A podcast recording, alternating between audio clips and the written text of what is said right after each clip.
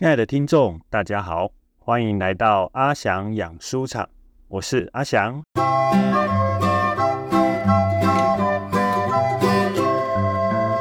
阿翔养书场是一个跟阅读有关的节目，我会试着聊聊家里养的几本书，跟大家分享阅读这些书的经验。希望我跟这些书相处的故事，可以成为听众们的帮助，让听众朋友。也都可以在自己的家里成为养书大户。谢谢大家听完一到三集的阿翔养书场。阿翔在前三集分别提到了阿翔养书场这个名称的由来，阿翔养书的一些方法，以及怎样用动画、漫画把一本书养成一只恐龙的经过。可能有些听众朋友会问。一本书就是一本书，那三百多页的厚度拿来当枕头，可能都嫌太薄了。阿翔居然认为一本书就是一只恐龙，还可以载着读者四处遨游，会不会太夸张了？可以理解听众的疑惑，毕竟单单从书的大小和尺寸来看，连家里养的一只猫都比不上。阿翔到底哪来的依据，胆敢把书？称为恐龙，是的，没错。就外观而言，书压根儿就不像恐龙。那一页又一页的纸，偶尔是可以划破我们的指尖，但哪来恐龙那样的威力？也因此，真正让书像恐龙的，不是那一页一页的白纸，真正让书像恐龙的，应该是每一页书上所承载的。预言文字，那才是书真正有力量的地方。就像阿翔在第三集聊过的，作家威勒德曾经在《上帝的声音》这本书里提到，基督信仰最特别的地方，就是相信人类拥有上帝的形象，而人类拥有上帝的形象，进一步来说，也代表了人类拥有像上帝一样的能力。威勒德认为，语言就是人类所具有的其中一个很接近上帝的超能力。我们已经说过，借着语言，好比说物理的语言、化学的语言，人类有能力制造出汽车和飞机，使人类可以透过这些制造出来的交通工具，跑得比花豹还快，飞得比老鹰还高。不过，人类的语言能力远远不仅如此。第一个让我意识到语言威力的，是我非常喜欢的作家毕德森。他曾经在《灵魂的牧者》这本书里，将人类所使用的语言分成了三大类，分别是资讯性的语言、动机性的语言以及关系性的语言。首先，是资讯性的语言，顾名思义，便是常常在报章、杂志、网络媒体看到、读到的各样资讯。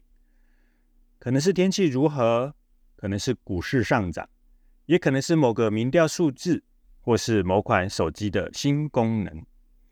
每一天，我们都要接收着成千上万个资讯，在这资讯之海中载浮载沉。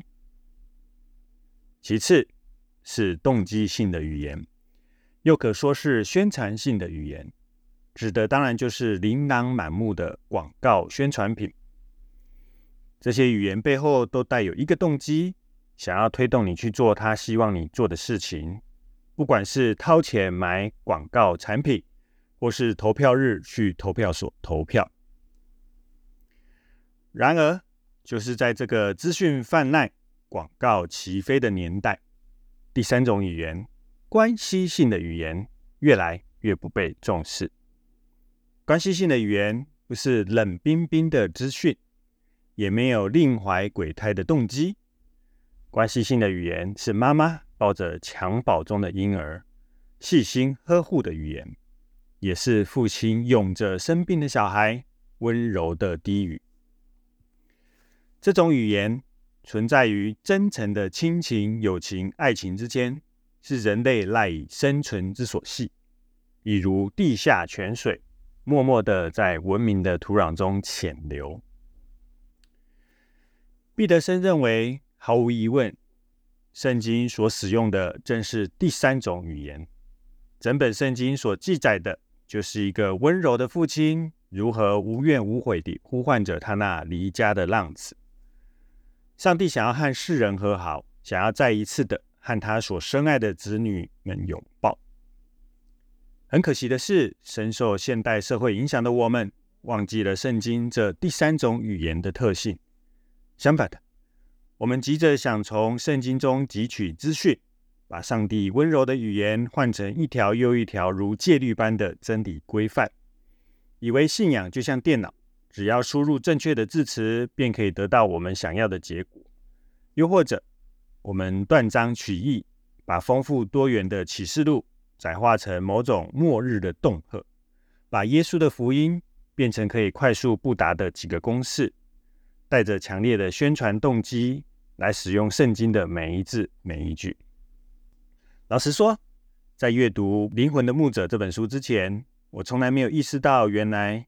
语言还有这样的分类方式，顶多我只知道语言有分英语、日语、法语、华语。可是，在毕德生的划分之下，我才知道语言牵连的层面比我所以为的还要深要广。使用不同种类的语言，便有可能编织打造出迥然不同的世界。我记得当时还在正大念宗教所研究所的我。变成用毕德生的语言分类写了一篇报告，还得到不低的分数。该怎么形容我的这种发现呢？情况就跟吃蛋糕很相似。对于一般人来说，到便利商店或是咖啡馆去买一块蛋糕，其实不困难。只要掏出钱包或是亮出线上支付，你就可以把一块蛋糕买回家，拿起叉子。轻轻一挖，放进嘴里，便可以尝到蛋糕的滋味。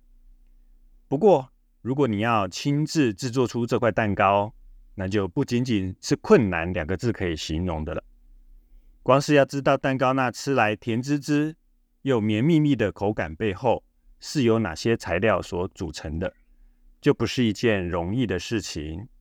更别提要把这些食材拿来制作成蛋糕。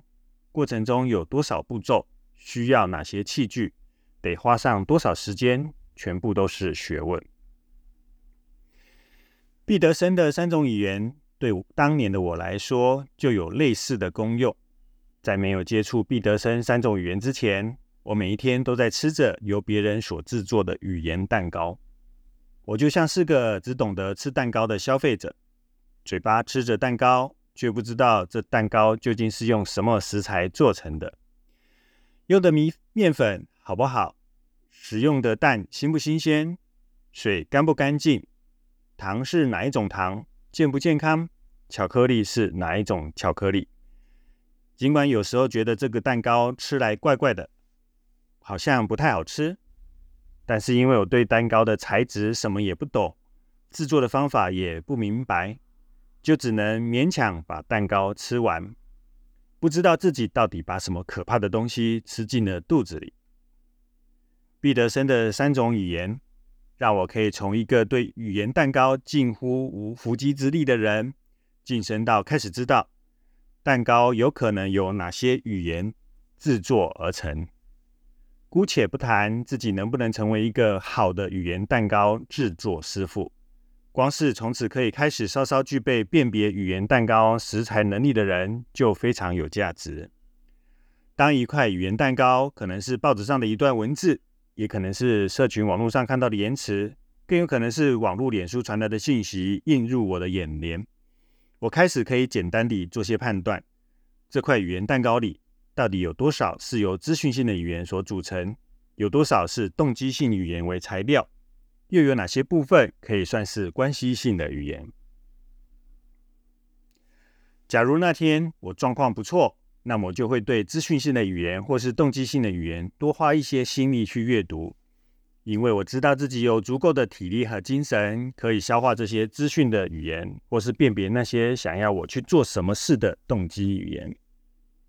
不过，如果那天我情绪低潮、状况不佳，那么我就会提醒自己，少接触资讯性的语言，更不要碰那些有煽动性的动机语言。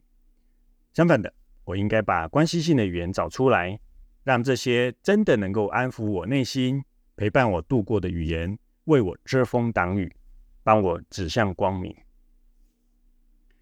我也开始期许自己，在出版社工作，难免要写资讯性的语言和动机性的语言，为的是推荐自家出版社的书。但是我是不是还是可以尽可能在自己的文章文案当中增加一些关系性的语言，为我们的读者带来一些温暖、一些关怀，而不只是硬把一些资讯塞给他们。或是满脑子只想着怎样煽动读者来买书，这样的想法让我得以在每次为书撰写文案的时候，会尽可能的去设想读者的生命需要，可能遇到的痛苦和困难。不敢说我的文案都很到位，但是我是真的想着要怎样让自己写出来的文字能够带有更多的温暖。在毕德生的三种语言之后。另一个启发我对语言有更深刻认识的人，就是魏勒德了。正如前面提过的，魏勒德认为，上帝让人类拥有跟他一样的超能力，就是语言能力。人类拥有语言的能力，尽管在很多方面都不如其他的受造物，最终却能够做出许多受造物做不到的事情。而为了增加说服力，魏勒德也在《上帝的声音》这本书里花了不小的篇幅。用圣经的经文来论证上帝是怎样使用语言的能力。身为人类，我们实在要从上帝的语言当中有更多的学习。好比说，圣经一开始，创世纪第一章便记载，上帝说要有光，就有了光。以前看这一段几乎没什么特别，顶多就觉得这是在记载万物都是由上帝所创造的。反映的是基督信仰的创造论，因为从小在基督教家庭长大，也在儿童主日学打滚多年，上帝创造世界这件事，不知道听过多少遍，也因此这段经文对我来说有讲等于没讲。然而，威勒德却特别提到，圣经描述上帝创造万物的方法是用说的。圣经不是描述上帝用意志力把世界创造出来，圣地也不，圣经也不是说上帝用手把世界给捏造出来。相反的，圣经是认为上帝是用说这个方法把世界给创造出来的。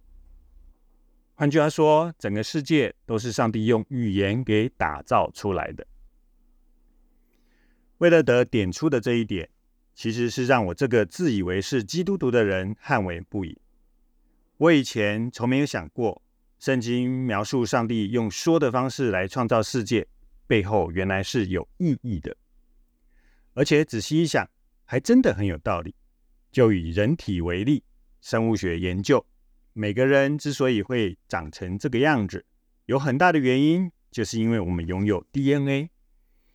我们的生长都是照着 DNA 这个双螺旋上所记载的基因语言。一步一步形塑出来的，不仅仅是人体如此，世上的每一种生物，无论是天上飞的鸟，还是海里游的鱼，全都拥有 DNA。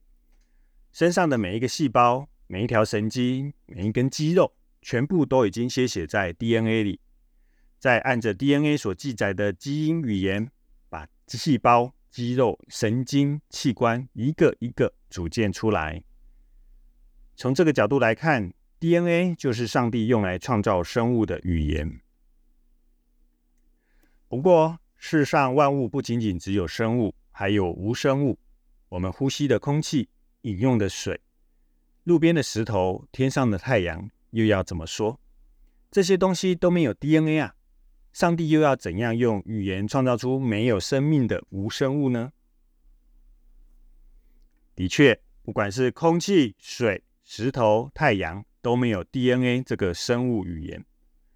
可是随着人类科学的发展，我们却发现在空气、水、石头、太阳的后面，都可以找到一些法则、方公式和原理，进而累积成数学、物理学、化学等基础学问，然后再来推展到医学、药学、建筑、电机这些比较偏向应用的学科上。从这个角度来看，任何一个法则、公式、原理。其实也就是由一个又一个的语言系统所组成。原来啊，就连非生物也都由上帝设计和设定的语言在支撑和运行着。让人惊讶的还不仅仅是这样。如果上帝真的是像圣经所说，用语言创造出生物和无生物的世界，那么我们在教会里常常听到圣经是上帝的话。这个概念就有了截然不同的意思。在没有意识到上帝是用话语来创造世界前，总觉得圣经是上帝的话。这个概念是教会的牧长们用来说服我们要读圣经、要有灵修习惯的说帖。如果想要跟上帝有更亲密的关系，就要好好读圣经，因为那是上帝的话。然而，明白上帝用话语言来创造世界之后，圣经是上帝的话，就变得非常有威力了。试想，上帝的话语可是曾经创造出万事万物，如今也还在维系着万事万物。科学界更是绞尽脑汁想要搞懂万事万物背后那运行的法则。上帝用来创造万物的语言，而我们的上帝现在竟然把这样的话语变成了圣经，赐给我们。换言之，我们手上拿着的这本圣经是由那开天辟地的上帝话语所组成。他把这个神奇的法宝交在我们手上。我若很少去翻阅和查考，尽管尽可能的了解当中蕴含的意义，一方面可说是暴殄天物，太对不起上帝；另一方面，空有这样的法宝却不好好使用，我们其实也可说是对不起自己啊。这就有点像是一个父亲送了自己的儿女一台性能超强的电脑，可惜他的儿女并不知道这台电脑多么有威力，只知道把电脑开机拿来上上网、看看影片、回回讯息、玩玩电动，而不知道这台电脑有神奇的威力，可以做最困难的运算、写最复杂的程式，让建筑师来设计蓝图，让脑神经科学家解析脑部核磁共振的图像。圣经就是上帝赐给我们的超级电脑，越是研究，越是钻研，就越可以从圣经中找出智慧和可能，并且用这样的智慧和可能来改变世界。毕竟，当初这个世界便是上帝用圣经一样威力强大的话语给制造出来的。太阳是上帝的话语创造的，月亮是上帝的话语创造的，大海是上帝的话语创造的。宇宙是上帝话语创造的，而这个上帝的话语现在就在你手上这本圣经里面啊！光是想想便觉得不可思议。像是觉得这样的不可思议还不够多，圣经甚至还有更进一步的宣称。这个宣称最重要的代表出自于约翰福音。约翰福音第一章说：“太初有道，道与上帝同在，道就是上帝。这道太初与上帝同在。”万物都是借着他造的，没有一样不是借着他造的。道成的肉身住在我们中间，充充满满的有恩典有真理。我们也见过他的荣光，正是父独一儿子的荣光。在以前呐，读到太初有道，道成肉身这些句子，道那个字让我想到的，不外乎是老子的《道德经》。尤其年轻时候喜欢导演徐克所拍的电影。《倩女幽魂》里面有演员吴马饰演的燕赤霞，嘴巴唱着的“道可道，非常道”，更可说是深植我心，朗朗上口。因此，我很自然会用这样的框架来理解圣经所说的道，把道理解成某个运行在万事万物背后的逻辑和原则，是个抽象的、难以捉摸的东西，也是为了得的上帝的声音。事实上，后来发现。毕德生大多数的著作也是如此认为，让我首次知道，原来在基督教的世界观里，“道成肉身”的“道”这个字，绝大多数时候是会被理解成话语的。在英文的圣经版本中，更是常常用 “word” 这个字来翻译道。也因此，约翰福音第一章其实是可以被翻译成这样的：太初有话语，话语与上帝同在，话语就是上帝。这话语太初与上帝同在，万物都是借着他造的，没有一样不是借着他造的。话语成了肉身，住在我们中间。充充满满的有恩典有真理，我们也见过他的荣光，正是父独一儿子的荣光。听完约翰福音的这个版本，不知道大家是不是可以理解，把道翻译成话语究竟有多惊人？原来约翰福音第一章呼应的是创世纪的第一章，太初有话语，话语与神同在。万物都是借着话语造的，无一不是在重述创世纪所记载，上帝是如何用话语来创造世界的万物。道不再只是抽象的道可道，而是成了上帝的话语。道成肉身，也就成了话语成肉身。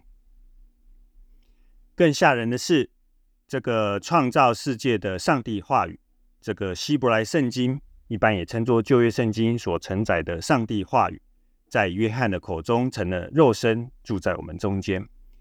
因为这个话语成了上帝独一的儿子，也就是基督徒都知道的耶稣基督。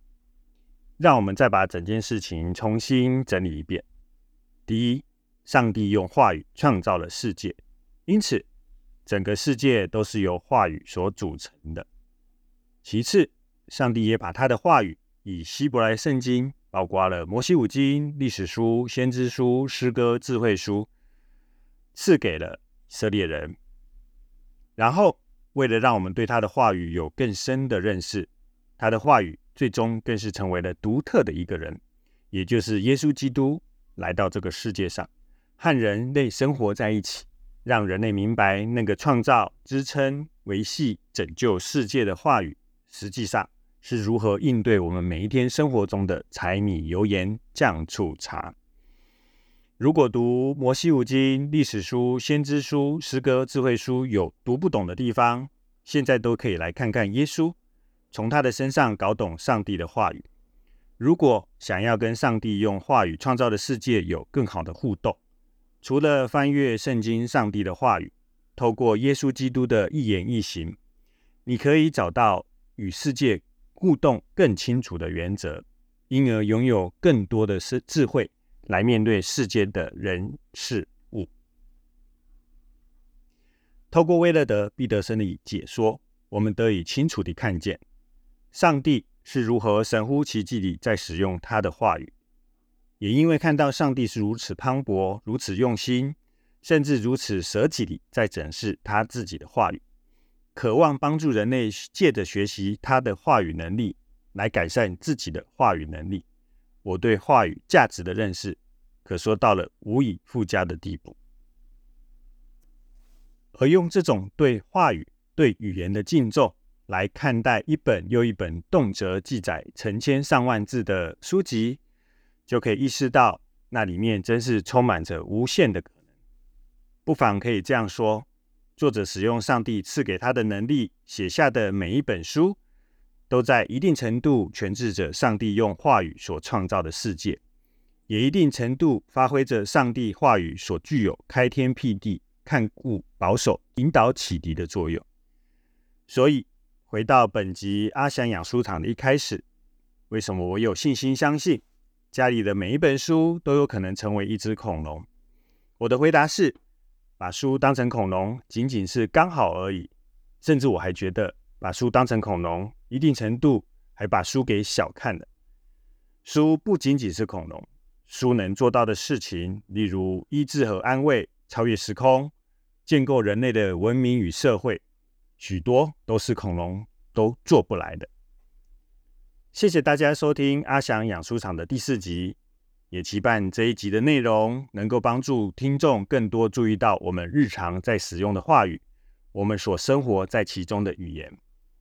人类住在语言当中，就像鱼住在水里面一样。语言是我们呼吸、行动的场所，也是我们摄食、获取养分之所在。明白这一点，将会让我们对于家里的每一本书都多了一份珍惜，也多了一份敬重。因为这些书里面都装载了能够支撑我们生命、滋润我们灵魂的语言。当这些书被养大成为恐龙，里面装载的语言进入你我的生命里面。我们灵魂也会跟着成长和茁壮。不但书变成了恐龙，我们也变成了拥有语言超能力的人。阿翔养书场，我们下一集再见，拜拜。